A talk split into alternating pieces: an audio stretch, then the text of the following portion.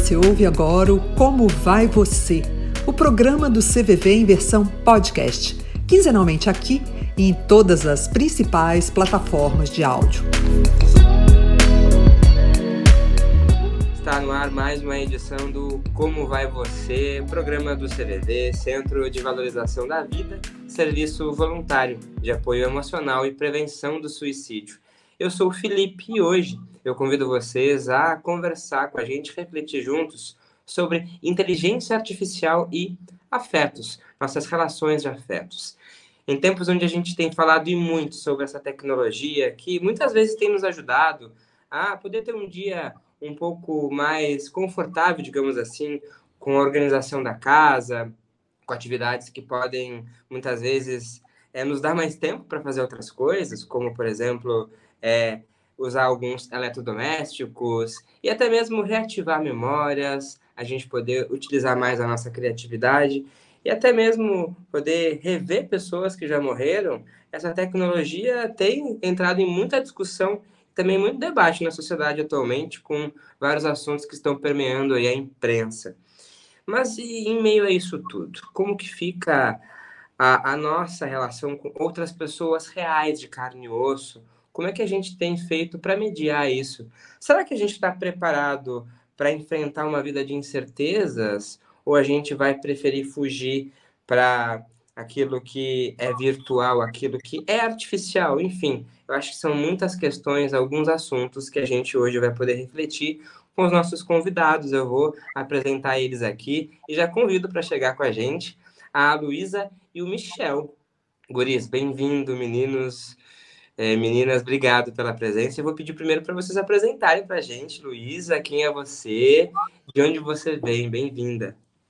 Obrigada, Felipe, é, pelo convite. Também um prazer estar aqui ao lado do Michel. Bom, eu sou a Luísa, eu sou pesquisadora de comunicação, especificamente sempre pesquisei comunicação digital, né? É, sou doutora em comunicação e informação pela Universidade Federal do Rio Grande do Sul. E eu defendi a minha tese em 2020, e foi aí que eu comecei, né, durante a minha tese de doutorado, a pesquisar inteligência artificial.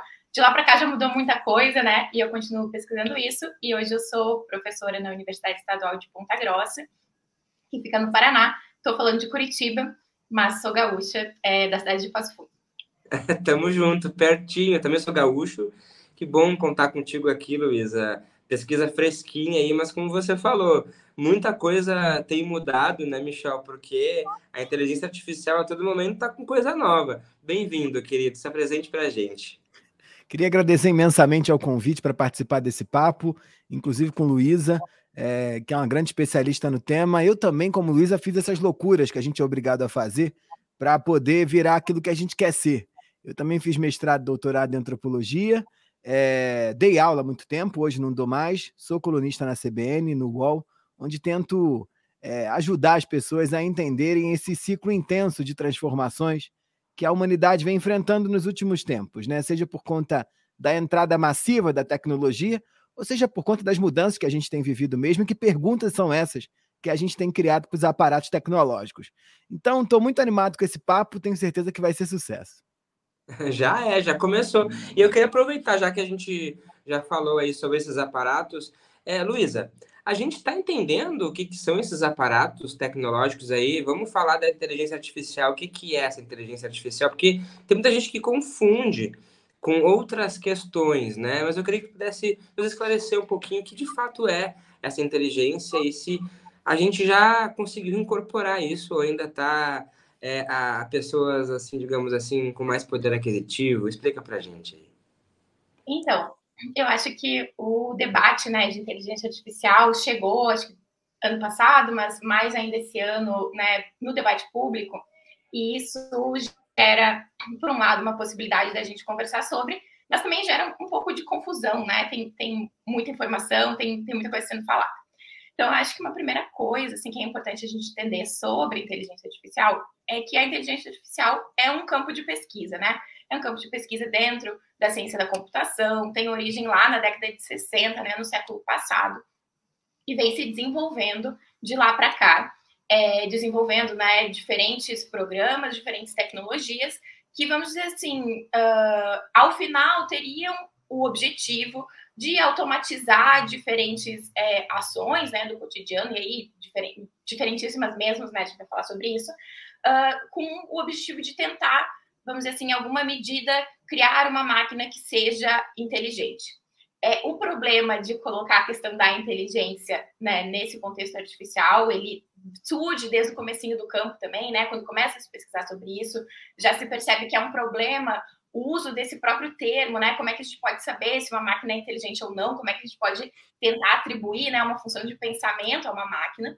É, mas desde o começo, eu acho que isso é relevante para a gente entender hoje, quando a gente tem lá o primeiro né, artigo sobre inteligência artificial, que é do Alan Turing, uh, vai se associar muito à ideia da criação de sistemas né, artificiais de inteligência com a inteligência humana.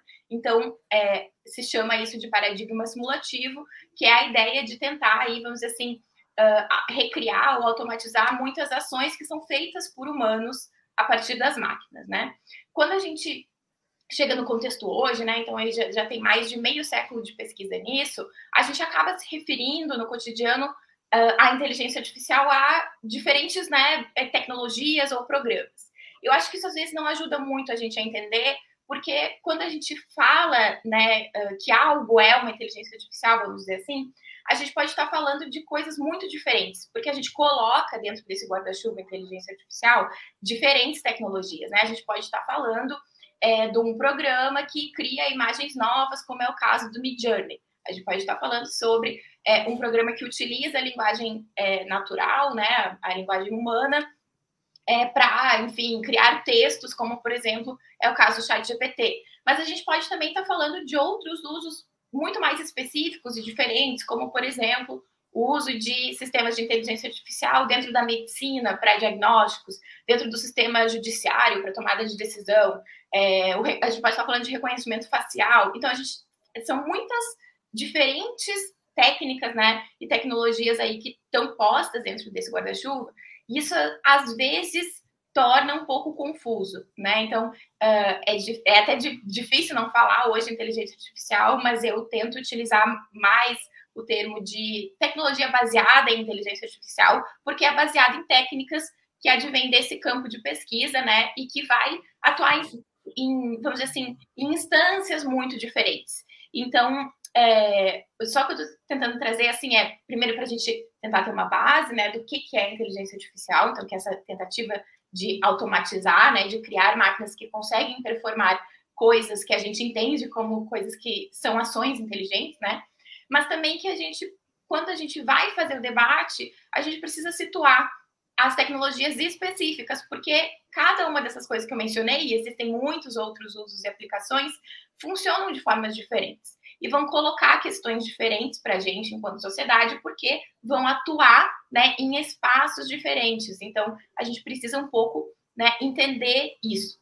E quando a gente fala hoje especificamente de inteligência artificial, a gente usualmente está se referindo a um tipo né, de desenvolvimento que envolve o que a gente chama muito de machine learning e as redes neurais. Então, que são, é, vamos dizer assim, a criação de sistemas, a criação de modelos que depende do treinamento de um conjunto de dados muito grande e que, por depender desse treinamento, desse conjunto de dados, né, vai, vamos dizer assim, inferir coisas a partir, aprender com esses dados, se a gente for usar esse tipo né, é, de palavra, que também é complicado, mas vai né, chegar a um resultado final a partir é, desses dados. Para usar um exemplo, tentar tornar isso mais claro, o chat GPT, por exemplo, é um modelo treinado com muitos textos, né, textos que estão disponíveis é, na internet, por exemplo, os textos do Wikipedia, né, diversos outros textos. Então, uh, a partir do, do aprendizado com esse conjunto de dados, é que o chat GPT consegue, né, hoje de uma forma probabilística, então sempre, né, quando a gente está falando desse tipo de modelo de inteligência artificial, a gente está falando de probabilidade, consegue criar textos, né, então é importante também relacionar sempre a esse uh, como que a gente faz, né? Como que se faz inteligência artificial hoje. Luísa, até foi importante muito você trazer esse retrospecto aí, essa introdução para a gente entender e entender o nível da complexidade que é a coisa também.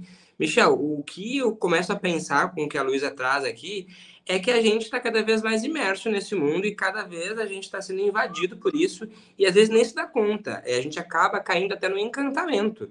Né? E até que ponto isso passa desse limite, Michel? Eu tenho dito que essa introdução, essa expansão das máquinas nas nossas vidas vai cobrar de todo mundo só uma coisa: que para superar as máquinas a gente vai ter que cada vez ser mais humano. É, eu acho que o tema da inteligência artificial, das tecnologias baseadas em inteligência artificial, coloca uma questão fundamental para os humanos que é o que, que é o pensar humano? Ou como é que a gente se defende desse pensar das máquinas, que certamente vão fazer coisas muito simples de uma forma infinitamente mais fácil e mais rápida do que a gente fazia. E aí eu acho que uma dimensão fundamental do nosso trabalho, enquanto humano, é entender que nenhuma máquina, nenhuma máquina, será capaz de fazer aquilo que só os humanos são capazes de fazer, que é pensar sobre o pensar. É, e eu acho que esse é o ponto fundamental da humanidade. Em geral, né, muitas das vezes, quando a gente entra no mercado de trabalho, aceita um trabalho que a gente não está muito afim, ou mesmo fica um pouco cansado de ficar buscando mais, mais, mais, mais, e se estabiliza num lugar e aceita tua, sua posição ali, muitas das vezes num lugar operacional, a gente está negando a nossa condição de humano. E essa condição de humano que é negada, ela vai ser sim substituída pelas máquinas. Então, todo mundo que não pensa sobre o próprio pensamento a todo tempo tem que temer sim a entrada dessas máquinas porque certamente elas vão fazer seu trabalho custando muito menos para o teu patrão. A questão aqui é que abre um ponto fundamental para a gente, que é entender para que, que serve o pensamento, ou o que, que é o pensar sobre o pensar. E trago aqui algumas, alguns exemplos que ficaram muito famosos nos últimos tempos. Um foi o famoso, a famosa imagem criada é, pelos, pelo Mid Journey, se eu não me engano, que era a junção né, do colocar o Papa Francisco usando umas roupas aí super modernosas, né? Um casaco desse streetwear aí que os rappers americanos usam para cima e para baixo. E aquilo viralizou, vários meios de comunicação, inclusive de moda, pararam e começaram a colocar aquela imagem como vejam como o Papa está moderno, o estilista dele adaptou a roupa dele a 2023. Ele está muito chique, muito moderno. Dois pontos são decisivos para esse processo, assim. Esse negócio só bombou e só deu certo porque alguém deu esse comando para a máquina. Você tem que saber muito bem o que é o profano e o que é o sagrado para poder juntar streetwear com papa e gerar viralização. A máquina sozinha não sabe isso. A máquina sozinha não acorda de manhã e fala: Ah, eu acho que eu vou botar o papa de streetwear e isso vai viralizar. Não. Essa confusão entre o público, o sagrado e o profano é que gerou tanto espanto na gente. E isso é humano. Isso é pensar sobre pensar. É, um outro ponto né, que a gente pode trazer também é uma questão relacionada ao uso dessa imagem. Só os humanos, pensando sobre o próprio pensamento, são capazes de olhar um homem de 85 anos acometido por uma série de avarias por conta da idade e perceber que aquele, aquela posição ereta e aquela posição de galã de Hollywood com 50 anos não é possível para o Papa, que tinha acabado de sair de uma cirurgia no intestino, de uma cirurgia no joelho, estava andando de cadeira de roda.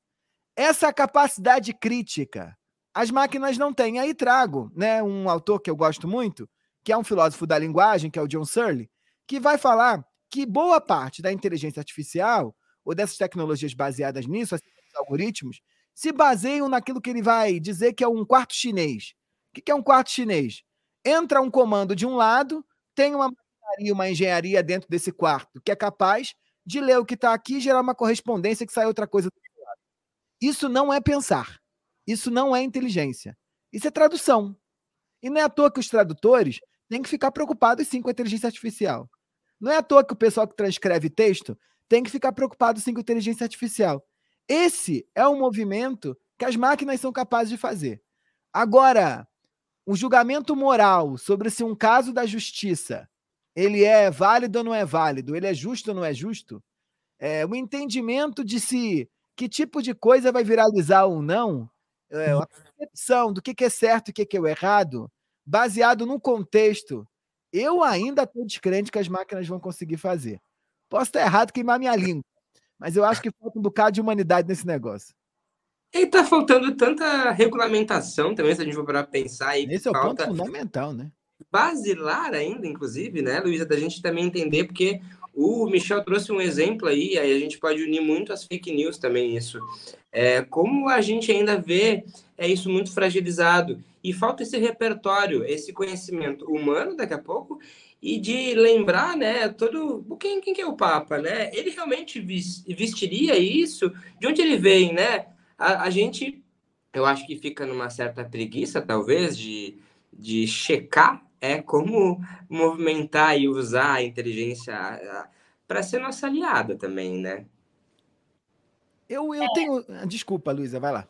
Não, é, eu, eu ia, na verdade, tentar continuar o que você estava falando, assim, Michel, porque é, eu acho que é um ponto muito importante, assim, que, que você trouxe, né? Até trouxe o Sandro para falar disso, que uh, a gente precisa separar, né, hoje, porque é provável que a, a, nossa interação com esse tipo de sistema só aumente né, nos, nos, próximos anos, a despeito de que existem, com certeza, diferenças de acesso que as pessoas têm em relação a essas tecnologias. Mas, com certeza, vai, vai aumentar, né? O, os desenvolvedores não vão parar de desenvolver é, esses sistemas. É, mas a gente precisa sempre separar que, do ponto de vista do desenvolvimento, né, das tecnologias que a gente tem hoje, o que se busca quando se desenvolve é, vamos supor assim, o que a gente entende que é o efeito do pensamento. Então, por exemplo, do ponto de vista humano, a gente entende que falar, conversar, a linguagem, produzir textos são efeitos do, do pensamento, né? Eu, eu, como humana, sei que uh, um ser pensante como eu produz esse tipo de coisa.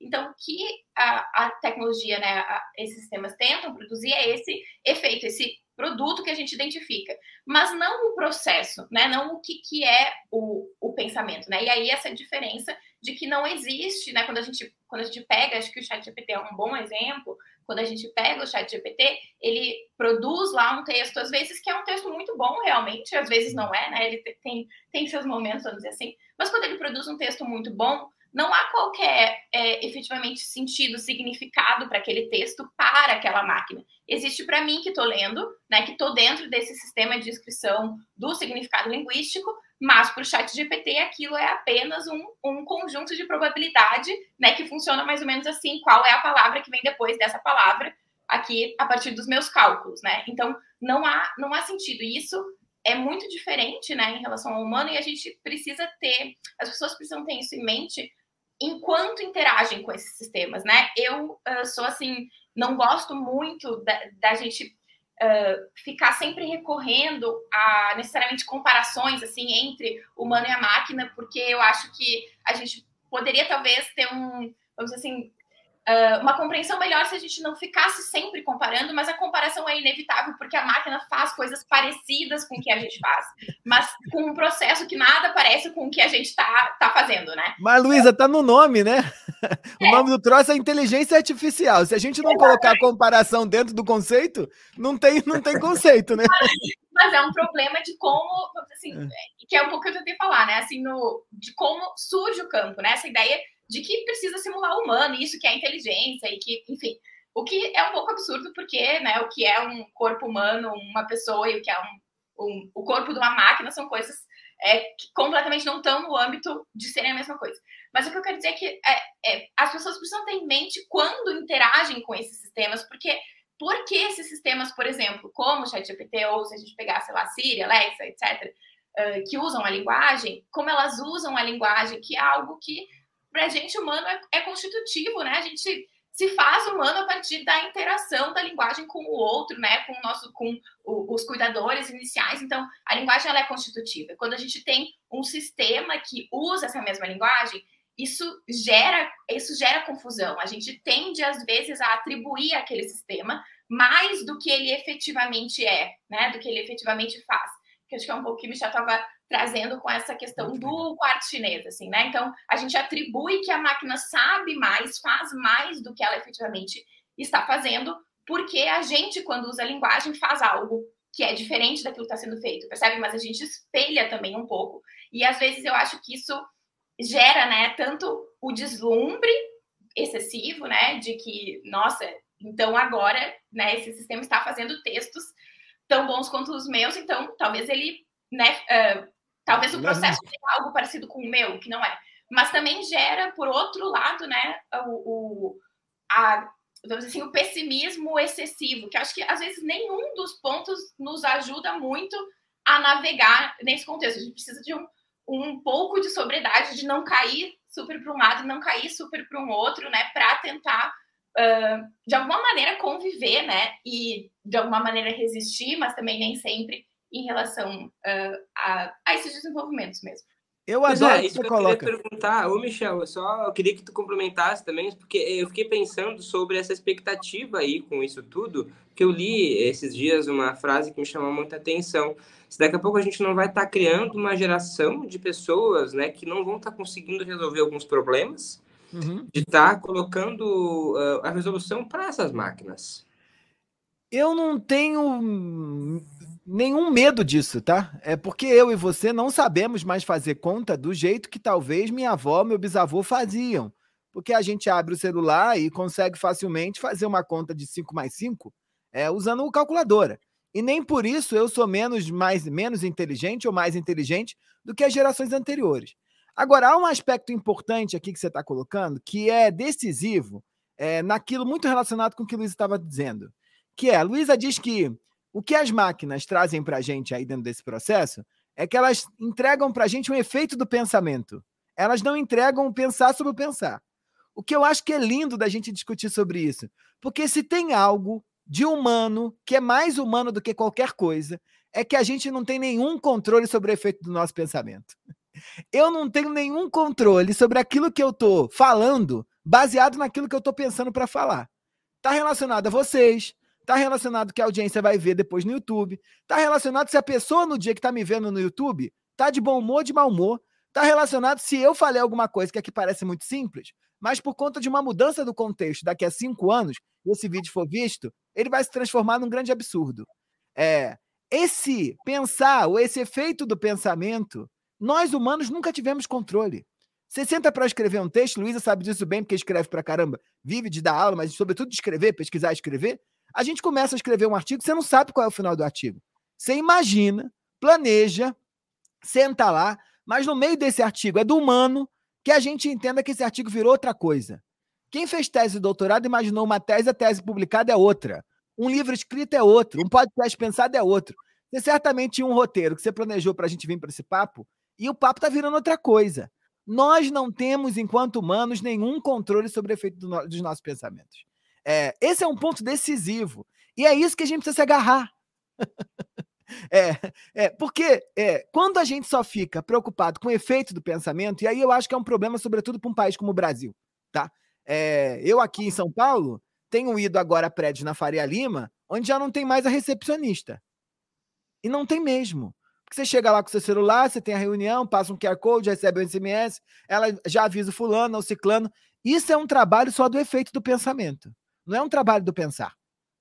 Então, esse tipo de trabalho, que é do efeito do pensamento, eu acho que as máquinas vão tomar, é, de algum modo. Tá? O trabalho que é só transcrever aquilo que eu ouvi, as máquinas vão tomar. Um trabalho que é só, não é a, não é a tradução do Shakespeare, que eu acho que as máquinas não serão capazes de fazer, é, para adaptar ao seu tempo. Agora, uma tradução de uma conversa aqui simples nossa, acho que as máquinas vão tomar, porque é um trabalho só do efeito do pensamento. Então, quando eu digo que a gente vai ter que voltar a ser humano, excessivamente, não importa a sua geração, é que a gente vai ter que assumir de novo território, como nunca antes, do pensar sobre o pensar. Sobre em qualquer tarefa. Isso coloca um desafio enorme para o mercado de trabalho, voltando na tua questão. Enorme. Porque eu fico pensando, qual será o papel do estagiário? Eu não sei se vai ter estagiário.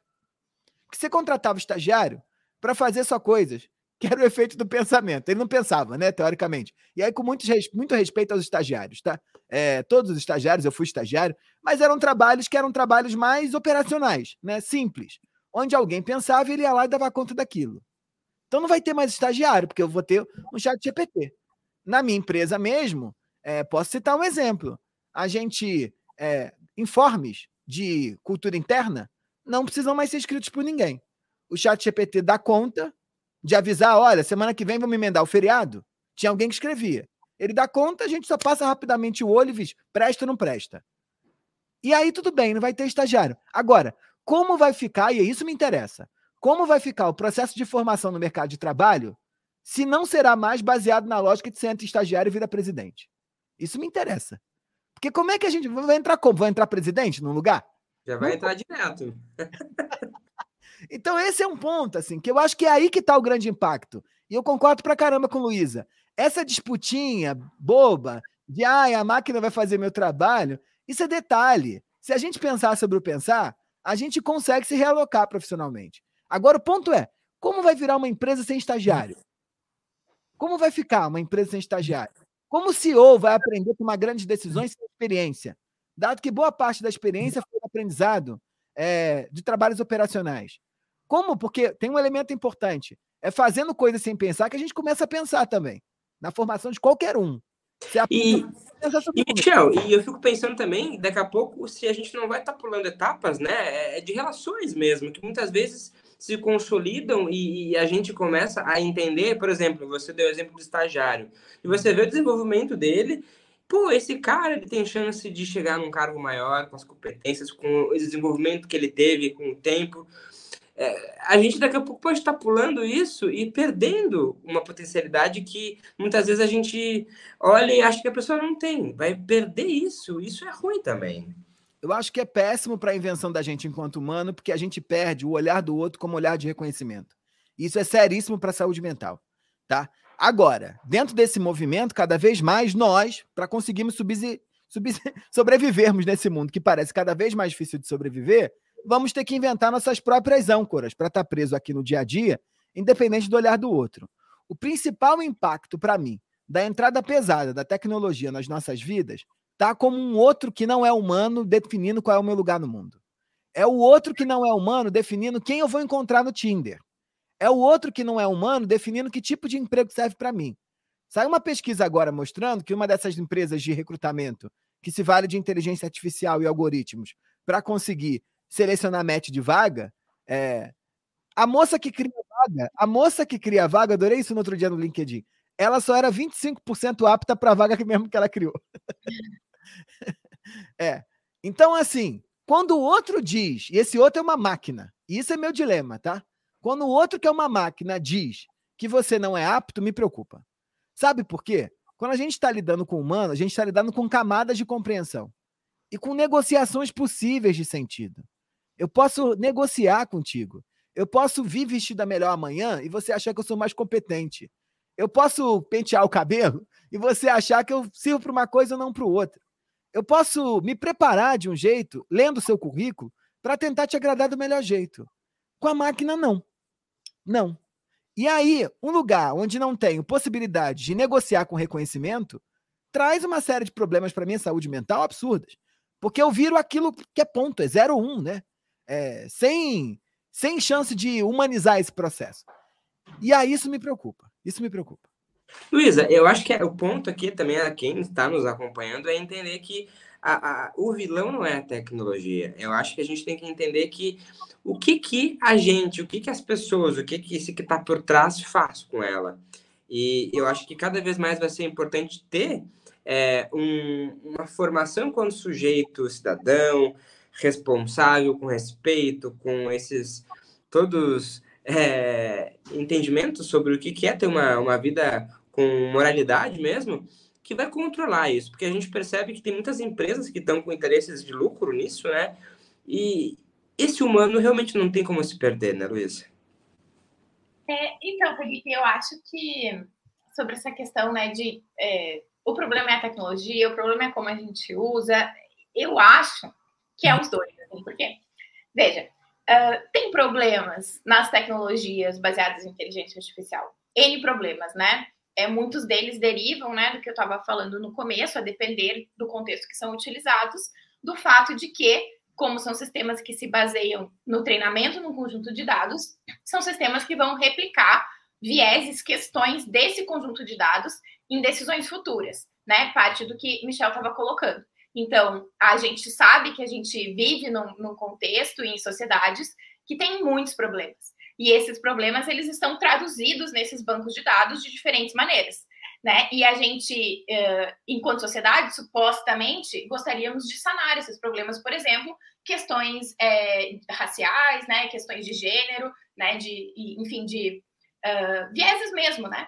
E esses sistemas acabam pegando como as coisas eram e replicando no futuro. Então, a depender do contexto que essas tecnologias forem aplicadas, né, e como elas foram desenvolvidas, elas podem causar muitos, muitos problemas, né, por si só. Então, eu acho que ponto um é que a gente precisa de uma discussão, e é uma discussão que vai tomar muito tempo. Talvez estamos começando essa discussão, espero que sim, não tenho é, plena certeza disso, mas de em quais instâncias a gente considera como sociedade, daí é, essa é uma discussão a nível Brasil, porque o que funciona, o que faz sentido uh, para o Brasil não necessariamente é a mesma coisa de outros contextos socioculturais. Então, em quais contextos a gente entende que esses sistemas podem ser utilizados, em quais contextos esses sistemas não deveriam ser utilizados, né? Aí é, a gente está falando de, de fato, desenvolver marcos legais, marcos legislativos, que a gente sabe que isso leva muito tempo, mas que é algo que a gente precisa começar a fazer, porque com certeza, minha opinião, a gente não deve aplicar né, esse tipo de tecnologia em todas as situações em que é possível aplicar, porque a gente vai ter efeitos que, enquanto sociedade, a gente não gostaria, né? Então, é, uma coisa é né, o, o sistema em si, essa tecnologia, e outra coisa é efetivamente os âmbitos em que a gente entende, não, aqui, ok, acho que, sei lá, vamos dizer assim, os benefícios superam os malefícios, aqui não, porque esse malefício aqui vai ser muito difícil de contornar ou vai perpetuar algum tipo de desigualdade, né? A gente tem pequenos exemplos já hoje que ajudam a ilustrar quando a gente diz esse é, ampliar desigualdades com esses sistemas, né? Ou os vieses. É, por exemplo, a gente estava, acho que foi o Michel deu, deu algum exemplo do, ah, do Papa, né? Do Midjourney. Uhum, Mas a gente teve um, um, um, outro exemplo, né? Uh, que ajuda a explicar isso, por exemplo, na questão de gênero, que foi, acho que a capa da revista Cosmopolitan, que uhum. era uma mulher, uh, é uma mulher astronauta, né? E aí a primeira capa de revista com imagem criada num sistema de inteligência artificial. Aí até diz assim no, no na botinha lá da astronauta, tipo, essa imagem foi criada em 20 segundos, sei lá, um negócio assim. Mas aí quando você vai ler sobre o desenvolvimento efetivo dessa imagem, né, se explica que na verdade demorou horas para fazer, porque está, foi muito difícil fazer com que o sistema criasse uma mulher astronauta porque sempre criava um homem e a revista queria que fosse, que fosse uma mulher astronauta. Isso é um viés de banco de dados, porque esta profissão é historicamente associada ao masculino, como muitas outras e como outras associações que a gente tem referente à raça, gênero, sexualidade. Então, é, o sistema entende que a, a associação lógica para o astronauta é o homem e não a mulher. Então ele replica assim. E quando a gente quando a gente pega a longo prazo, a gente replicando, né, essas diferenças, essas desigualdades, a gente pode ter questões muito mais sérias do que se, sei lá, vai levar horas para fazer a capa da revista ou não, né? E a gente tem pesquisadores que se dedicam a entender essas, essas questões né, nos algoritmos já há muito tempo. Mas a gente precisa começar a colocar um pouco a questão do ponto de vista social do Brasil, é, onde, de que maneira a gente entende que a gente deve utilizar e se tem locais em que talvez a gente não deva utilizar. Os Estados Unidos, por exemplo, uh, utiliza né, software preditivo, então, para tomada de decisão, por exemplo, se um preso vai receber liberdade condicional ou não. Tem um programa que calcula a probabilidade de reincidência criminal deste sujeito quando ele sair. E aí, este mesmo sistema, já houve uma reportagem sobre isso da ProPublica, que tem um viés de raça muito grande por causa né, do, do tipo de dado que alimenta esse sistema. Então, a decisão que o sistema toma, ela não é uh, uma decisão que a gente gostaria, né? Uh, não querendo dizer também que se fosse um humano seria necessariamente melhor, mas a gente gosta de acreditar que, né, uh, talvez fosse. Né? Então, acho que a gente vai precisar começar a discutir onde e quando faz sentido ou não utilizar, né? E coisas que a gente não, talvez não queira mesmo. Ó, oh, Michel, o exemplo da Luísa aí tá muito próximo daquele exemplo que você trouxe lá, das decisões da justiça aí, que tá perto, mais do que a gente imagina. Porque daí eu queria eh, chamar atenção para isso, sobre é, onde não cabe esse tipo de tecnologia, porque você falou do Tinder, né? E a gente tem esses aplicativos de relacionamento que a gente conhece as pessoas, a gente fala muito de amigos virtuais, né? Uhum. Isso é muito bacana, a rede, né, se amplia. É, mas é, a gente já ouviu relatos de pessoas é, falando sobre. É, a gente teve um caso recente também, eu não me recordo onde foi, onde o sistema uh, conversou e falou que amava ali a, a pessoa. É, foi, foi um gap, um problema ali no sistema em que parece que houve ali um, um sentimento naquela máquina, né? E foi muito discutido isso. E talvez a gente não vá correr o risco de procurar falsos sentimentos nisso, porque o pensamento é uma coisa, mas e o sentimento, né? De a gente tá procurando algo que essas máquinas daqui a pouco não vão suprir. Eu, eu fico pensando sobre isso também. Eu acho que a gente vai ter que tatear, né, Luísa? Não, não, não é tão fácil assim a gente imaginar que lugares são esses que as máquinas não vão suprir. Ou que. Mas eu diria é, que tudo aquilo que cobra da gente, cada vez mais esse mundo inundado de problemas, de questões insolúveis, cada vez mais a gente vai precisar ter capacidade crítica sobre o mundo. Assim. Tudo e qualquer ação que cobre da gente não só o efeito do pensamento, como Luísa colocou belamente, mas, sobretudo, capacidade crítica sobre aquilo que a gente está recebendo, de informação, do como fazer e por aí vai, vai ser um ponto fundamental a presença de humanos e eu acho que as máquinas não vão dar conta é, de fazer. É, o que a Luísa estava trazendo com esse exemplo do astronauta, para mim é um exemplo claro, assim, né, de, de alguém que tem senso crítico, né? Então, é, quando eu penso uma foto de um astronauta e ele me manda foto de astronautas homens, é, para mim é uma capacidade clara de pensamento crítico. Porque se você não tem, facilmente ou você não saberia perceber que homem é diferente de mulher, mas é, performaticamente, né? Mas mais do que isso, que eu acho que é interessante da gente pontuar, é que você não saberia nem problematizar é, a importância da, da, da, da máquina te entregar uma imagem de uma mulher. E como isso é interessante politicamente para o debate público que a gente está vivendo. E que tipo de questões são essas que estão abertas quando a máquina é, não gera facilmente imagem de mulheres? Ou posso falar de uma outra questão fundamental, que é reconhecimento facial, como Luísa colocou muito bem. Não há, não há ainda hoje, com capacidade plena, nenhuma dessas máquinas que todo mundo ama aí é, usar, que agora você pode entrar no prédio da tua casa com reconhecimento facial, você entra no trabalho onde você tem com reconhecimento facial, vocês certamente, vocês dois, certamente são reconhecidos facilmente. Eu sofro. Uhum. Ela não foi pensada para gente preta. Uhum. Eu sofro. Ela não reconhece a minha cara. Eu tenho que ficar fazendo careta. Eu tenho que ficar buscando uma outra luz. Senão, não entro. isso, quando para isso virar um problema, tem que ter capacidade crítica. E é interessante esse ponto, porque eu acho que está relacionado, eu tenho falado muito sobre isso agora, está relacionado inclusive ao debate de etarismo. Tá? É, eu acho que as tecnologias elas expulsaram as pessoas mais velhas do jogo pela dificuldade que elas tinham de aprender a mexer com uma nova maquineta da noite para o dia, ou a mexer com uma nova maquineta do jeito que os jovens acreditavam que era bom. Só que eu acho que esse jogo vai virar, tá? Porque eu acho que não há coisa melhor do que maturidade para desenvolver seu pensamento crítico. Se você tiver, obviamente, conectado às questões do mundo, tá?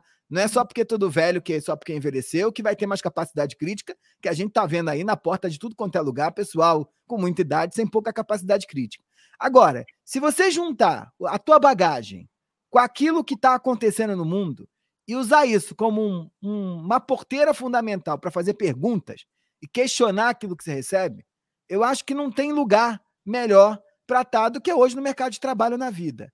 Eu vou dar um exemplo. Uma amiga minha no outro dia, que é uma pessoa super ultra conectada com tendências, pediu que a estagiária voltasse com os 10 melhores nomes do South by Southwest, que é um evento de inovação. A estagiária, que não é boba, foi no chat GPT e jogou lá 10 melhores nomes do, é, do South by Southwest. Chegou Newton. A estagiária não sabe que o South by Southwest tem 40 anos que Newton morreu há um tempinho antes. É, precisa de capacidade crítica. Depois, quando ela voltou com a só tinha homem. E aí a chefe perguntou, ao, na altura de seus 55 anos, nenhum homem nunca falou, nenhuma mulher nunca falou no South by South, só homem. Volte com homem. Então, esse tipo de problematização de não aceitar o efeito do pensamento, como Luísa colocou belamente, pura e simplesmente, eu acho que é o único lugar que vai sobrar pra gente. gente tacanha, gente tacanha, aí com todo respeito aos tacanhos, que eles têm um papel importante no mundo. Gente tacanha não conseguirá se inserir no mercado de trabalho. Então acho que vai ser um mundo talvez melhor, onde a gente para sobreviver vai ter que ficar questionando e pensando e refletindo sobre a informação que eu estou recebendo se ela é verdadeira, né? Não aceitando tudo. Sobre a foto se eu recebi se faz sentido, né? Sobre a imagem do discurso do presidente A, B ou C, se ele é certo ou não é certo se foi criado por alguma máquina. A gente vai ter que estar tá problematizando a todo tempo. Isso é humano. Por isso que eu acho que abre uma porta interessante aqui. E eu não tenho dúvida e tenho certeza que Luísa talvez concorde que uma revolução está à tá à beira de acontecer. Assim. A mudança não é pequena, tá? Eu ri, eu, Michel, ri de NFT, ri de uhum. metaverso, ri desse Google Glass, porque eu sabia que aquilo ali era modinha para vender o pessoal ganhar um dinheirinho, ou vendendo o curso desse negócio, ou vendendo a bugiganga. Eu ri. Mas de agora não, tá? Agora, de verdade, eu acho que está diretamente conectada ao espírito dos nossos tempos e está diretamente conectada a um lugar que as máquinas podem ganhar um pouquinho mais na dinâmica social que vai cobrar a nossa revolução e a nossa transformação. Eu acho que a imposição, a onipresença da inteligência artificial está para 2023 ou nessa década do mesmo modo que o smartphone foi para a década anterior, tá? É, eu acho que a tua vida sem smartphone, ela não, você não lembra mais. Não uhum. lembra. E eu acho que a gente não vai inventar uma outra vida, não vai lembrar de uma outra vida sem uma inteligência artificial para ajudar a gente a dar conta dos problemas cotidianos de uma forma mais fácil. Então, precisamos encontrar o caminho, estamos tateando. Sabe aquele momento da internet de escada que você tinha que entrar no pulso de madrugada? A gente está nesse lugar. Mas acho é, que. Eu, eu acho que cada vez mais a gente está perto, né, Luísa? De quem assiste, quem conhece lá na Netflix, daquela série Black Mirror. Eu acho que cada vez mais a gente está muito perto de muitos, muitas daquelas questões acontecerem na vida real mesmo aí, e não tem como voltar atrás mais. É, é, esse já, já, já foi, né? Já é. Eu, eu queria voltar duas coisinhas né, que o Michel estava falando também na pergunta do Felipe, que eu acho que é legal, é, muito interessante assim na discussão. Então, acho que uma primeira coisa né, que o Michel está colocando é que o, o senso crítico, de fato, vai ser a grande ferramenta né, para a gente poder lidar com essas tecnologias e já vem sendo com tecnologias anteriores, né? Mesmo, sei lá, o, próprio Google, né? Lidar com os resultados do Google exige algum senso crítico, isso está, é, vamos dizer assim, escalando. É, e aí eu acho que isso coloca questões, enfim, que quem lida com educação, né, quem lida com formação humana precisa pensar, né? Porque talvez, uh, vamos dizer assim, do ponto de vista formativo, tem coisas a, a serem repensadas ou que precisam ser inclusas, porque né, viver no mundo do futuro vai ser diferente, vai exigir talvez é, algumas habilidades. Assim, eu acho que, que tem, talvez, coisa, né, deixa essa questão para quem realmente trabalha com educação, mas acho que tem coisas aí a se pensar do ponto de vista da, da formação humana, né? De, de pensar educação como uh, algo que forma um sujeito para o mundo e não só também um sujeito para o mercado de trabalho. Mas voltando na pergunta também do Felipe, uh, relacionado a, a, a, as relações, né? Uh, as relações mediadas, né? Vamos dizer assim, é, enfim, por computador, pela internet, pelas tecnologias. Eu acho que tem uma, uma outra coisa, assim, relacionada uh, à uh, a forma como a gente se relaciona com as tecnologias, como a gente se relaciona com os humanos, que, que é não a, necess, né, a, a, só a minha, só, por exemplo, no Tinder, né, a minha relação mediada com outro humano, mas de fato a minha relação com esses sistemas baseados em inteligência artificial que simulam um humano, né? Porque existe, existem diversos desses sistemas. A gente pode utilizar uh, a Siri e a Alexa como um exemplo básico, mas a gente tem outros sistemas, por exemplo, tem o, o um aplicativo chamado Réplica, né? Que é uh, supostamente para criar um companheiro virtual para uma pessoa. E o tipo de relação que você pode desenvolver nesse aplicativo, até recentemente houve uma mudança, pode ser todo tipo de relação, inclusive uma relação uh, amorosa e uma relação é, de conotação sexual, né? A gente tem também desenvolvimentos, por exemplo, de robôs para sexo. Isso já é uma indústria.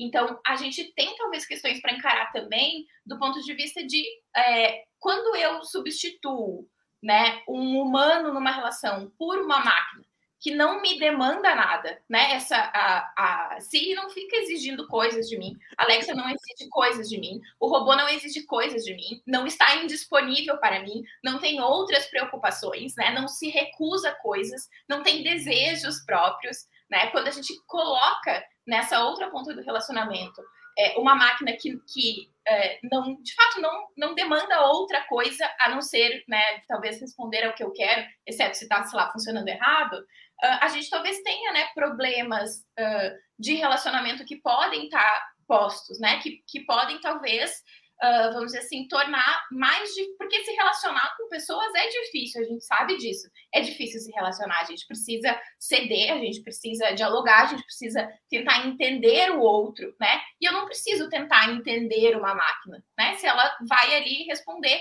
ao que eu quero, eu não preciso desse, desse esforço, né? Então eu acho que tem assim alguma questão que é muito difícil saber exatamente para onde vai, também é difícil saber do ponto de vista do o quanto as pessoas vão aderir. O réplica em específico tem uma adesão é, razoável, né? Vamos dizer, até estava lendo um artigo esses dias que analisava discussões sobre a criação da namorada ideal no réplica, porque ele tem uma questão de personalização e tal, é, e discutia né, algumas, alguns estereótipos, inclusive, mas eu acho que, que tem algo assim do ponto de vista que a gente precisa colocar em mente de é, se uh, substituindo, tentando substituir, né? Porque acho que não é substituível nesse nível, mas tentando substituir humanos nessas relações afetivas, amorosas, né? Que não precisa ser uh, amoroso sexual, pode ser inclusive de amizade.